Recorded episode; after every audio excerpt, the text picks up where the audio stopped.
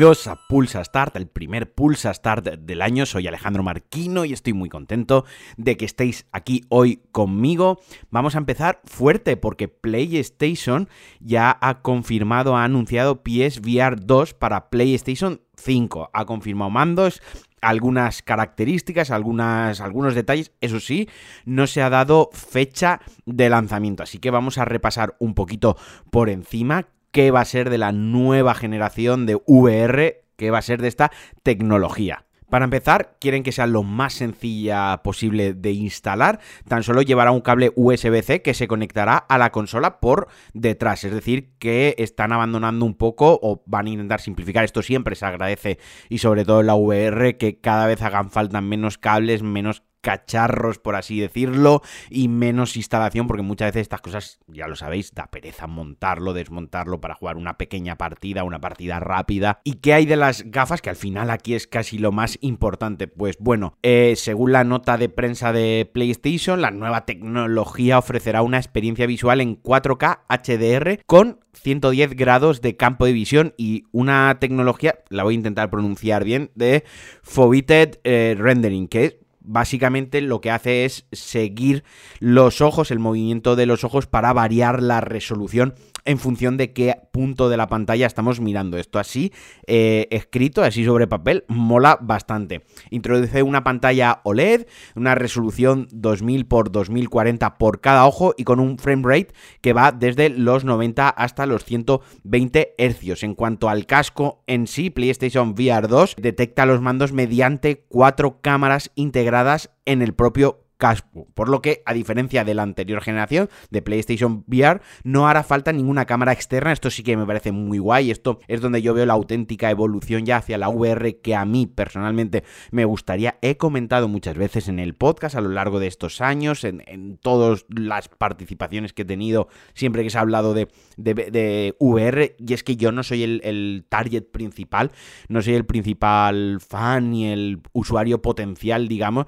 entre otras cosas porque me da dan mucho miedo los juegos de VR, aunque sean de una montaña rusa, pues me da vértigo de verdad y siento hasta cierto punto algo de claustrofobia y luego porque los juegos de miedo como tal, pues me callo, no, no los puedo jugar, me pongo muy nervioso, aunque sea de tiritos que no sea de miedo, saber que hay alguien detrás mía ya me pone un poco nervioso, pero luego también hay un tema para mí que es, insisto, la parafernaria, es tener que montar una cámara, tener mucho espacio, que si cables, que si un cable que me sale por detrás de la cabeza, que si un tal, a mí me suele agobiar bastante todo eso. Así que esta simplificación, que cada vez vaya a ser algo más sencillo, más plug and play, de mm, lo conecto a la consola, me pongo el casco, juego un rato y lo quito, me empieza a convencer más, la verdad. Ahora bien, vamos a hablar de los controles. ¿Qué va a pasar con los mandos? Pues tendrán elementos táctiles, rollo, pues por ejemplo, los jugadores pueden sentir el pulso acelerando un personaje en momentos tensos, ¿no? O sentir algo rápido que pasa cerca del personaje, o sea, tampoco los han enseñado como tal, así que, pues bueno, tampoco los sé expresar mucho mejor. Otra de las movidas, otra de las tecnologías, otra de las novedades va a ser el Tempest 3D Audio que es, pues eso, una nueva tecnología también de audio, más envolvente, que te mete más en sí en, en, lo que digamos la experiencia. Y como os decía al principio, no tiene fecha de lanzamiento, pero mm, bueno, tras muchos rumores, se sabía que estaban trabajando en esto, decían que iba a empezar la producción pronto, es un rumor que surgió a principios de esta semana y demás, pues bueno, pues ya lo han confirmado, así que quien esté interesado, que vaya ahorrando. Eso sí, a ver cómo van el tema del stock y de la distribución, porque si ya es difícil pillar una PlayStation 5, a ver las gafas. Aquí yo entiendo que Sony aquí tienen marcado desde hace años, desde hace años tienen aquí marcado un roadmap, ¿no? De, cómo tienen que tirar y de las cosas que tienen que ir lanzando, anunciando, produciendo, diseñando, evolucionando y un montón de ETCs que podría estar aquí un rato recitando.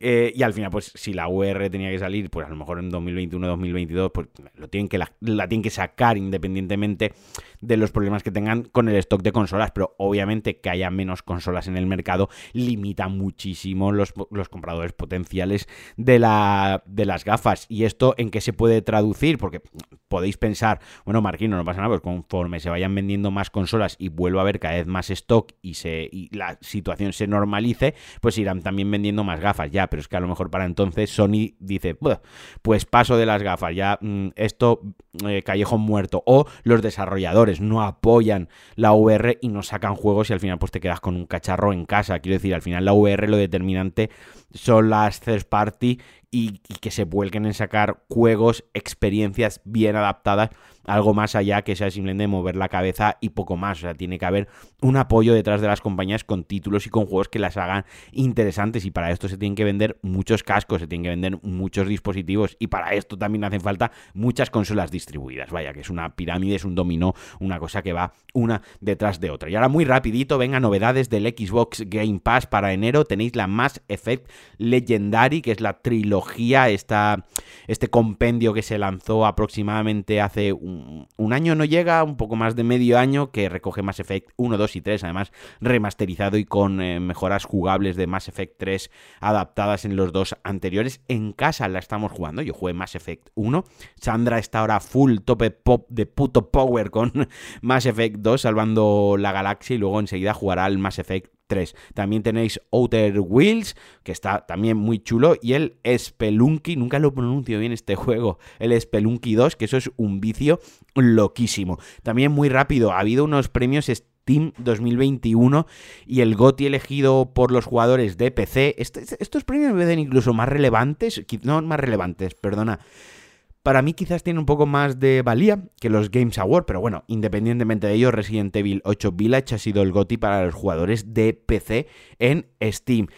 Eh, y vamos a ir acabando con Nvidia. Es que como estos días no he estado grabando porque el año ha empezado flojito, pues he ido guardando cositas. Nvidia ha presentado la GeForce RTX 3050 que llegará el 27 de enero a partir de los 279 euros. PVP que aquí no vamos a ver, o sea, PVP que no va a pagar nadie, excepto los especuladores que compren 50 tarjetas para luego revenderlas. Pero vaya, ya os aseguro yo que ninguno de nosotros va a comprar una, una 3050 a 279 euros. Una GPU más, más asequible que, cuenta con la tecnología trazado de rayos, es compatible, y 8 GB de memoria GDDR6. Han sacado aquí una, unos gráficos de rendimiento y tal, y la verdad es que pinta bastante, bastante guay para el precio. Quiero decir, me parece algo súper interesante para quien se quiera montar un PC gaming de gama media, digamos, gama baja, gama media, que quiera jugar pues a 2K y a 60 frames con RTX Oye, pues esto para introducirte en el mundo del gaming, eh, del PC gaming,